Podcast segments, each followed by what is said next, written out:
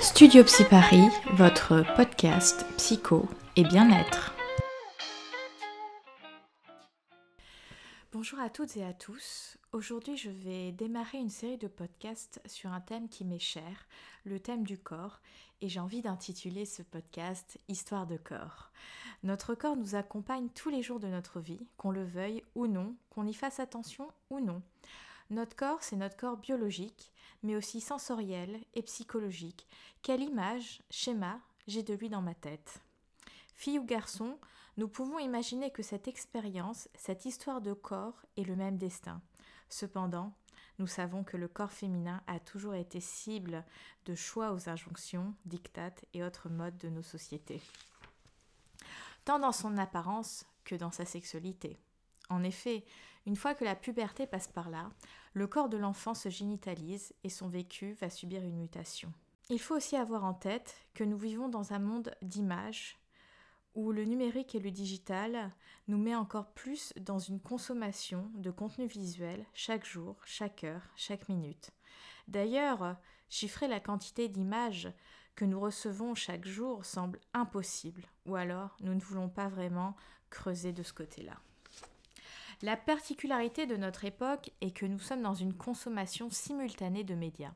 Avant les smartphones et tout ce qui en découle, donc les réseaux sociaux, les plateformes de streaming, vidéo, etc., les images venaient généralement d'une seule source qu'on pourrait appeler les médias classiques, c'est-à-dire la télévision, la radio et la presse écrite.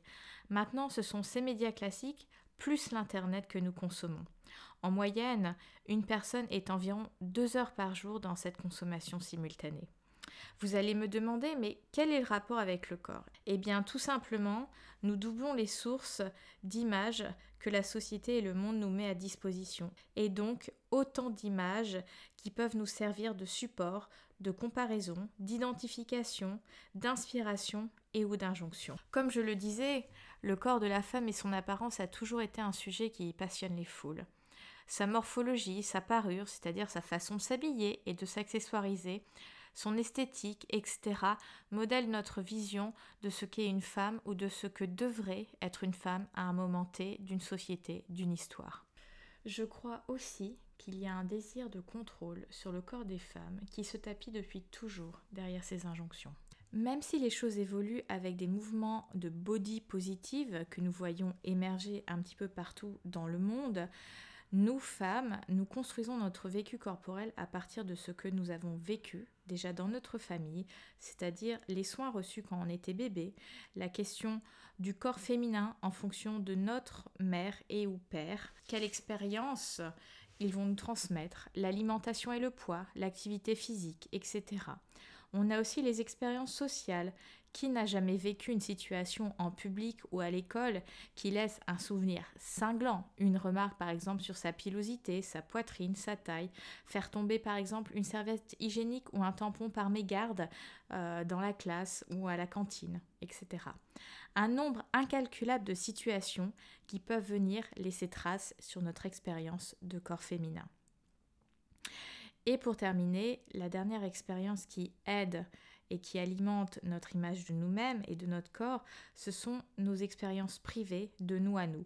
Comment nous percevons notre corps Comment le ressentons-nous Les sociétés occidentales ne nous éduquent pas vraiment à être dans cet ancrage corporel qui nous permet d'avoir conscience de ce corps, de la vie qui le traverse, de ses rythmes, notamment par exemple à travers les règles chez les femmes, de ses changements, etc. Nous ne sommes tout simplement pas éduqués à écouter notre corps.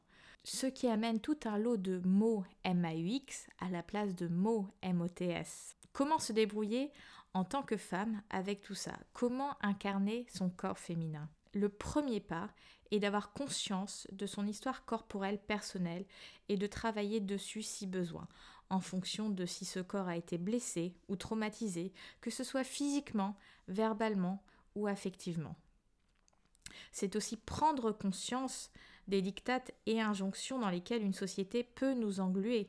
Une fois qu'on prend du recul, nous pouvons avoir un regard plus doux sur notre corps. Par exemple, la mention photo retouchée est obligatoire maintenant sur euh, les publicités. De nombreux comptes sur les réseaux sociaux parodient le corps parfait des stars. Je pense notamment au travail de Céleste Barber. Si vous ne la connaissez pas, je vous invite à aller visiter son Instagram qui est euh, superbe, qui dédramatise beaucoup et met une bonne dose de normalité sur la toile idéalisée que représente Instagram.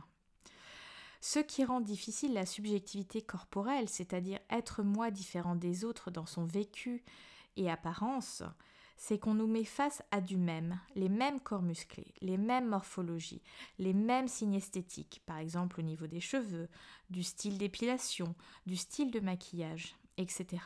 Il y a une sorte de lissage et d'homogénéisation où finalement nous nous disons que pour être aimé, d'être liké, et avoir une place dans ce monde, il faut ressembler à ça, il faut être ça. Le chemin est de prendre conscience que tous les corps sont différents, que chacun a son histoire et vécu, et que nous ne pouvons juger sur une apparence. Et la question à se poser est de quoi mon corps et moi avons envie? Où est-ce qu'on se positionne dans tout ça? Le problème de notre société est cet oubli de nuances. Le discours fait passer le message il existe ça ou ça, et ce n'est pas le message il existe ça et ça qui est transmis. Par exemple, on pourrait se dire en tant que femme, je peux choisir tel jour de me maquiller, comme le lendemain choisir de ne pas se maquiller. En fait, d'avoir cette liberté de choisir et d'incarner à un moment donné celle qu'on veut être et d'être dans sa subjectivité. C'est comme l'épilation. Le monde du porno a beaucoup influencé notre rapport au poil. Et ce n'est pas tant la question de je m'épile comme ci ou comme ça qui est importante. C'est peut-être juste de savoir, ok, très bien, la société m'a influencé sur ma manière de m'épiler. Et alors J'en ai conscience, je le fais, et c'est un choix. Où ça devient un petit peu plus difficile, c'est dans la relation à l'autre, où euh, ça devient une normalité et plus un choix, enfin en tout cas une référence. Par exemple, euh, certains hommes qui euh, ont tellement été éduqués par le porno ne vont pas pouvoir avoir une vie sexuelle épanouie si leur partenaire n'est pas épilé comme dans les images qu'ils ont ingurgitées quand ils étaient plus jeunes, c'est-à-dire avoir un sexe lisse sans aucun poil alors que la naturalité du corps, que ça soit masculin et féminin, est d'avoir de la pilosité. C'est la trace du pubère, de la transformation du corps, du début de la génitalité en fait. On n'est plus des enfants, on est des adultes, en tout cas physiquement parlant, et euh, c'est ça que vient dire le poil. La notion qui me semble primordiale, c'est de savoir prendre soin de soi et de s'écouter. L'autre grand point que je souhaitais aborder est la sexualité. Dès l'adolescence, différents messages passent sur le corps en lien avec la sexualité chez les femmes. Le corps de la femme est partagé entre le corps maternel et le corps sexuel, et ce dernier, on ne veut pas vraiment le voir ou en entendre parler. La sexualité féminine et le désir féminin font encore peur. Nous avons globalement tous grandi avec l'idée que pour être une femme respectable, tu ne coucheras pas à droite et à gauche, par exemple. Il existe soit la mère, soit la pute. Donc comment être femme quand on nous met face à un dilemme comme celui-ci? On ne veut pas être des putes, mais on veut pouvoir profiter de sa sexualité. Et j'ai le droit de profiter de ma sexualité sans avoir envie d'être tout de suite une mère. Et puis certaines femmes ne seront jamais mères. Certaines femmes ne choisiront jamais d'incarner la maternité de leur corps. Et alors, c'est quoi le problème? Sur le thème de la sexualité, je pourrais aussi parler de la contraception et de l'avortement. Cela a été une libération pour les femmes de pouvoir enfin avoir le contrôle de leur capacité de fécondité, mais aussi de pouvoir arrêter une grossesse quand elle n'était pas désirée. Même si en France l'IVG est légal, ce droit reste fragile. Nous avons toutes, et j'espère tous, en tête ce qui s'est passé en Alabama. Au-delà de ces pays ou États où le droit à l'avortement n'est pas reconnu, certains professionnels de santé peuvent stigmatiser les femmes dans leur corps. Certains professionnels anti-IVG, même s'ils ne l'annoncent pas comme ça, mais en tout cas ça se traduit par leur acte, font vivre un enfer aux patientes qui décident à un moment donné de mettre un terme à une grossesse. Et comme disait Simone Veil, aucune femme n'a recours de gaieté de cœur à un avortement. De ma pratique de psychologue, j'ai décidé de faire euh, et de mettre en avant des consultations pré et post IVG parce que effectivement, même si on a pris sa décision, ça reste un deuil, c'est un moment particulier qui va s'ancrer à différents niveaux, à la fois dans notre histoire en tant que sujet, mais aussi dans l'histoire de notre corps en tant que femme. Et c'est extrêmement tabou de parler d'avortement, euh, surtout pour une femme qui assume son choix. On va lui dire mais en fait pourquoi tu veux en parler? Tu as choisi, tu as décidé en âme et conscience. Sauf que même si je l'ai choisi, ça n'empêche que j'ai besoin d'en parler.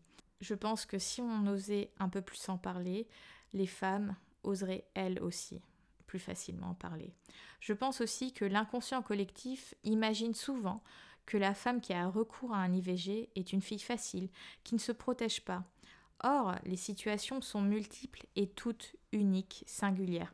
Certaines femmes décident de faire un avortement car elles ne se sentent pas prêtes ou vivent mal la situation. Certaines femmes sont déjà mères et ne peuvent pas accueillir à ce moment-là un autre enfant.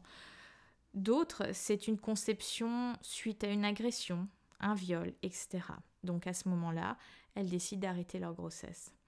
Bref, les femmes sont souvent, voire toujours pointées du doigt parce qu'elles ont une sexualité. Les hommes, beaucoup moins, si ce n'est jamais. Et alors, comment aimer ce corps Ce corps qui a son histoire, ce corps qui a sa vie propre, ce corps qui a ses rythmes. Parce qu'effectivement, le corps de la femme, enceinte ou pas, a des rythmes. Le rythme des règles, le rythme de la vie, tout simplement.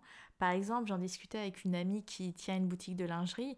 Une femme peut changer de taille de bonnet en fonction de sa vie et sans forcément une prise de poids. C'est juste que ses seins peuvent évoluer au cours de sa vie. Et ces transformations demandent un travail pour se regarder, s'accepter et s'aimer. Du fait de ce monde de l'image, et dans cette escalade vers euh, la perfection que notre société aime tant nous promettre et, nous garantir comme étant euh, gage de bonheur, comment, comment être heureux et heureuse avec son corps?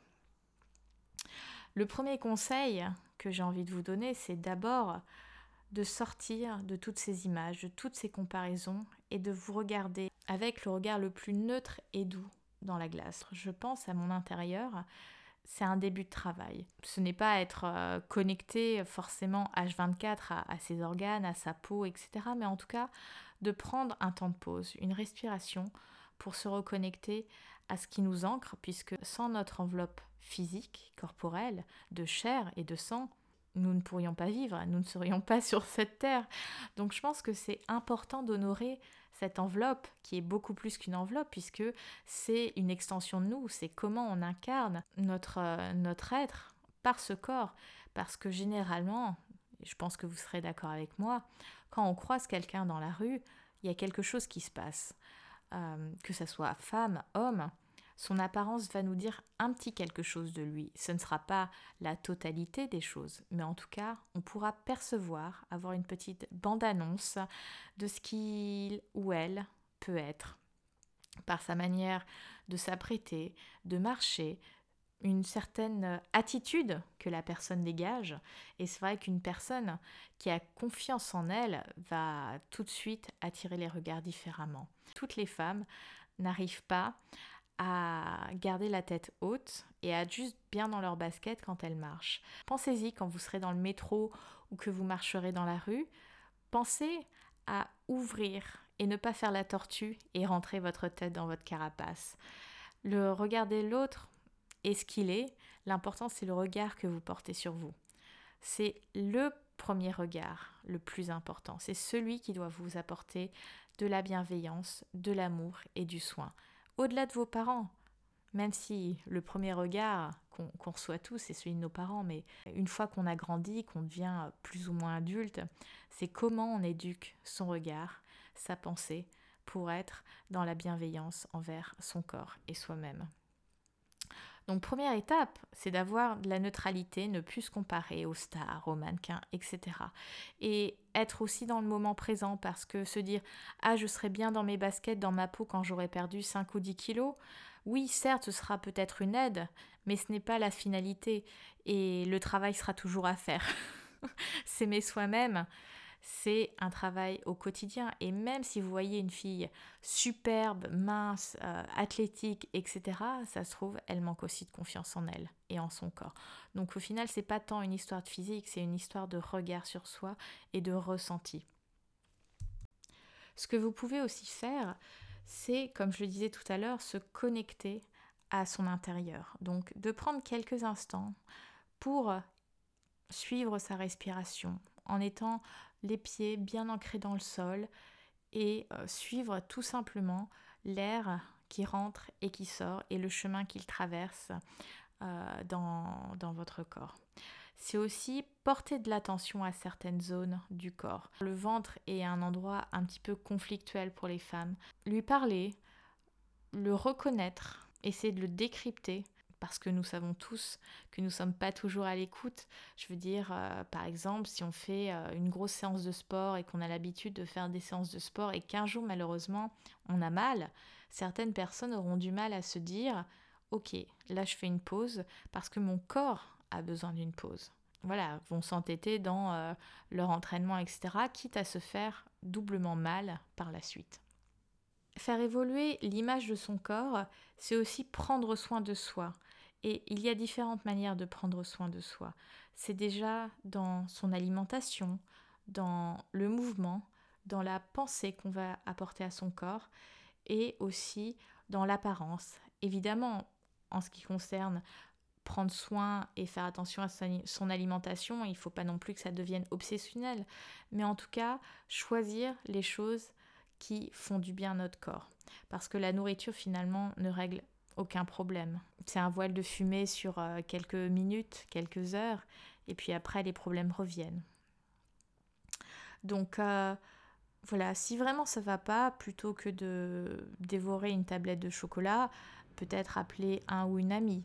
Enfin bref, on sera amené à reparler, je pense, nourriture à un autre moment. Mais euh, voilà, c'est de, de, faire les choix pour que la machine, puisque finalement notre corps c'est une belle machine, et l'énergie nécessaire pour fonctionner et euh, puisse rayonner, puisqu'effectivement, euh, maintenant, il y a énormément de compléments alimentaires, etc., pour euh, suppléer à certains besoins en vitamines, minéraux, etc. Mais si on a une bonne alimentation variée, équilibrée, finalement, on n'a pas besoin de produits chimiques ou de substitutions. On trouve globalement tout ce qu'il faut dans la nature.